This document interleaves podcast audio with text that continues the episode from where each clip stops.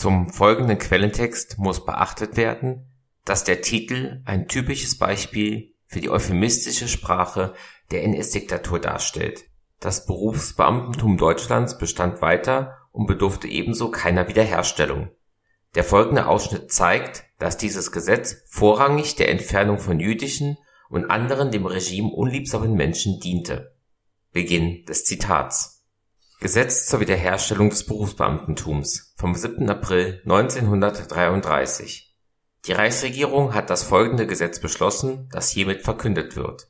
§ 1 1 Zur Wiederherstellung eines nationalen Berufsbeamtentums und zur Vereinfachung der Verwaltung können Beamte nach Maßgabe der folgenden Bestimmungen aus dem Amt entlassen werden, auch wenn die nach dem geltenden Recht hierfür erforderlichen Voraussetzungen nicht vorliegen. § 2 1 Beamte, die seit dem 9. November 1918 in das Beamtenverhältnis eingetreten sind, ohne die für ihre Laufbahn vorgeschriebene oder übliche Vorbildung oder sonstige Einigung zu besitzen, sind aus dem Dienste zu entlassen auf die Dauer von drei Monaten nach der Entlassung werden ihnen ihre bisherigen Bezüge belassen.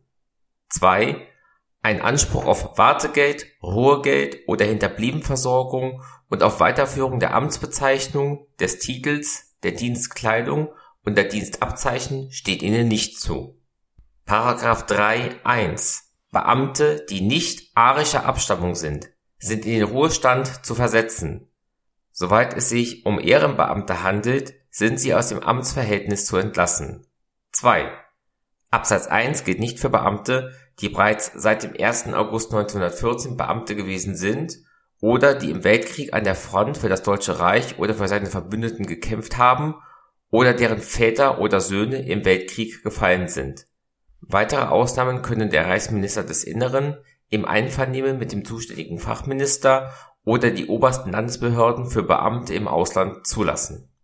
§ 4 Beamte, die nach ihrer bisherigen politischen Betätigung nicht die Gewähr dafür bieten, dass sie jederzeit rückhaltlos für den nationalen Staat eintreten, können aus dem Dienst entlassen werden.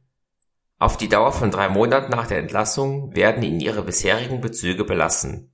Von dieser Zeit an erhalten sie drei Viertel des Ruhegeldes und entsprechende Hinterbliebenenversorgung Paragraph 6 Zur Vereinfachung der Verwaltung können Beamte in den Ruhestand versetzt werden, auch wenn sie noch nicht dienstunfähig sind. Wenn Beamte aus diesem Grunde in den Ruhestand versetzt werden, so dürfen ihre Stellen nicht mehr besetzt werden. Paragraph 7 1 Die Entlassung aus dem Amte, die Versetzung in ein anderes Amt und die Versetzung in Ruhestand wird durch die oberste Reichs- oder Landesbehörde ausgesprochen, die endgültig unter Ausschluss des Rechtsweges entscheidet Berlin, den 17. April 1933, der Reichskanzler Adolf Hitler, der Reichsminister des Inneren Frick, der Reichsminister der Finanzen Graf Schwerin von Thank you.